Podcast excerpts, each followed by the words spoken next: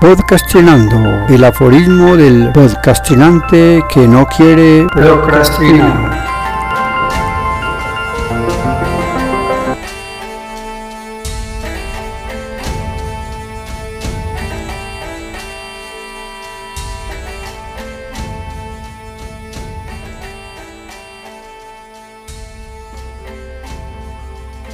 Aforismo número 2 de la cuarta temporada.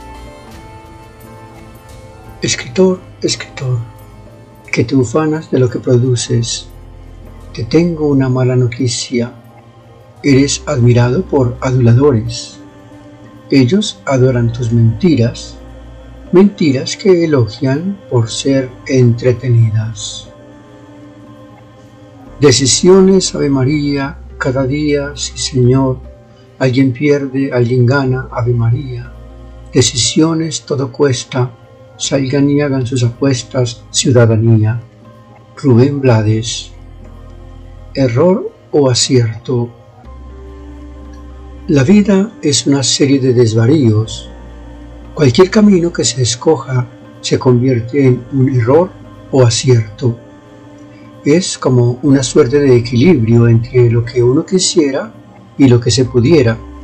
No se puede definir en concreto lo que corresponde a la verdad sobre el destino que se asume cuando la decisión está tomada. Supongamos que tomas una pareja. Esa decisión no es positiva para aquel o aquella que no le gusta estar atado o atada a otra persona. Sin embargo, para la persona que le cuesta trabajo vivir en soledad, ese es un acierto todos los días son así. Unas veces, cuando te levantas, sabes lo que vas a hacer, pero en el momentum ocurren situaciones que te pueden incluso cambiar la vida. Fragmento a solas de Ismael Enrique Arceniegas. Ave fue nuestro amor, ave viajera, y las aves se van cuando hace frío. De la unidad residencial Ocaso del Oeste a la hora del poniente, del piso 13, Laila presiona con premura el botón del ascensor. Con unas cuantas prendas que tomó a la ligera, metió en un morral y abandonó el bloque 12. Tomó la salida principal sin despedirse de Rubiela, que atendía la vigilancia y siempre levantaba la mano para agradecerle por la apertura del portón. Ya le venía haciendo seguimiento desde el monitor cuando abrió la puerta de su apartamento, también sentía las consecuencias de su partida inesperada. Felipe se quedó en la sala viendo cómo los niños se entretenían con el videojuego, ignorante de la tragedia que acababa de suceder. Había estado trabajando, como siempre, para cumplir con la responsabilidad del hogar. Laila, atendiendo a las criaturas y, por supuesto, su salud física y mental. Así, cuando Felipe llegaba del trabajo, quedaba al cuidado de las criaturitas después de servirle el jugo para calmar la sed. Se ponía su traje de baño casi a las seis de la tarde y volvía a las ocho, llena de nuevas energías, para pasar al comedor, conversar un rato con su esposa sobre los avatares que tuvieron cada uno en sus respectivas jornadas. Todo se había vuelto rutina. Para darle un poco de sazón a la vida, también a la zona húmeda Llega, como siempre, Abel, 21 años, preparador físico, con porte vigoroso, tatuado con algunas figuras en colores del depredador que le cubría el bíceps brachial derecho, parte del hombro y terminaba en el omoplato. Esa fibra muscular podía ser comparada en tamaño con las piernas de Laila. Moreno, amestizado, perfectamente mutilado y sus 1,60 le daban un porte metrosexual que cualquier mujer quisiera acariciar. Como preparador físico, era el encargado de dirigir la zona fitness y en las noches descansaba su larga jornada en el gimnasio y relajaba su cuerpo escultural con aceites especiales y especias traídas de más allá de la frontera. Arriba, en el piso 13 del bloque 12, el marido ve un poco de televisión con los niños y a las siete y media prende el fogón con la comida es feliz estando en compañía de los suyos que ama con ferviente adoración. No era lo suyo ni la zona húmeda ni lo fitness.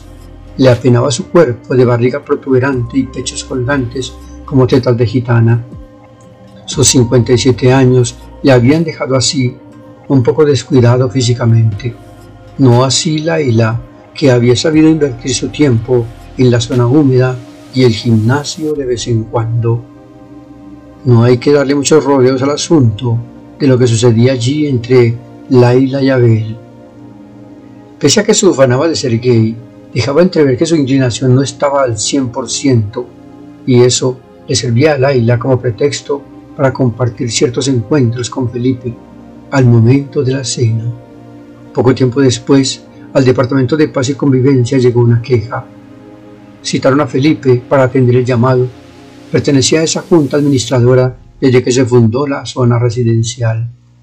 Rubiela, la vigilante, atendió a don Carlos del apartamento 103, bloque 1, quien manifestaba su queja sobre el mal uso que estaba haciendo una pareja de la zona húmeda. Esperaban que no hubiera personal. Se encerraban en el turco y no abrían hasta pasado cierto tiempo. Llevaba días haciéndole seguimiento desde su ventana que daba justo al frente de la zona húmeda. Incluso aportó videograbaciones con la cámara de su celular, pero las cámaras de la unidad fueron suficientes para que Felipe se diera cuenta de que se trataba de Laila, su esposa y el tal Abel. Empezaban los besuqueos en la zona de Vestier. La mujer le acariciaba fervientemente y besaba su cuerpo como en un rito de adoración. Luego pasaban al turco y después de cierto tiempo salían a cumplir con su rutina del vestir, la toalla y cada uno por su lado. Terminada la revisión del video, Rubiela dejaba escurrir lágrimas por su mejilla, tratando de ocultar un poco el llanto en sus ojos. Tenía una relación a escondidas con Abel, pero no manifestó su dolor, su pena de perder el trabajo debido a las políticas administrativas que prohibían la relación sentimental entre empleados. Felipe salió de la sala de administración con la sensación de que todo el mundo sabía de su situación y se sintió acosado. El centro de todas las miradas era él. Cuando le hizo el reclamo a Laila, ésta se alteró, tomó unas cuantas piezas de ropa y salió sin tan siquiera pedirle el favor de que le cuidara a los niños. Ellos ya no representaban un apego para su vida libertina y llena de emociones encontradas. Se sentía de nuevo producto de una atracción y eso la llenó de expectativas. A sus 48 años todavía contaba con la gracia de saberse atractiva y en condiciones de rehacer su vida con alguien que tuviera los mismos intereses y gustos. Tomó un bus intermunicipal y llegó a las 2 de la mañana donde una sobrina, ligera de equipaje y con la esperanza de rehacer su vida y desvirtuar su vida de casada con un hombre que le entregó todo, solo por el hecho de no querer responsabilizarse de sí misma.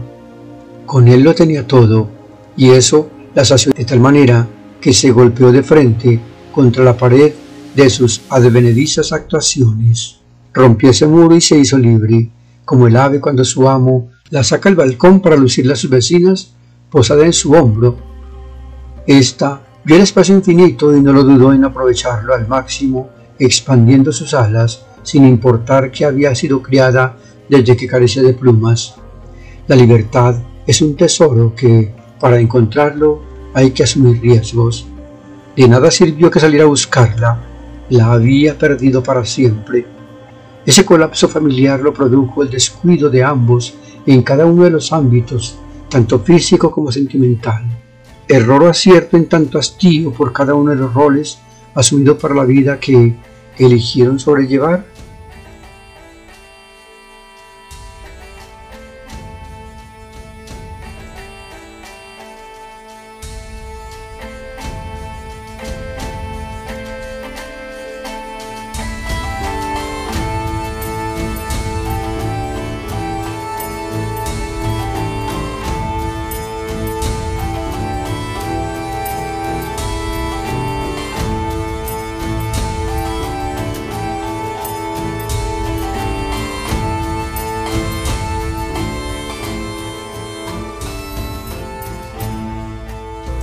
Hasta aquí, podcastinando, el aforismo del podcastinante que no quiere procrastinar.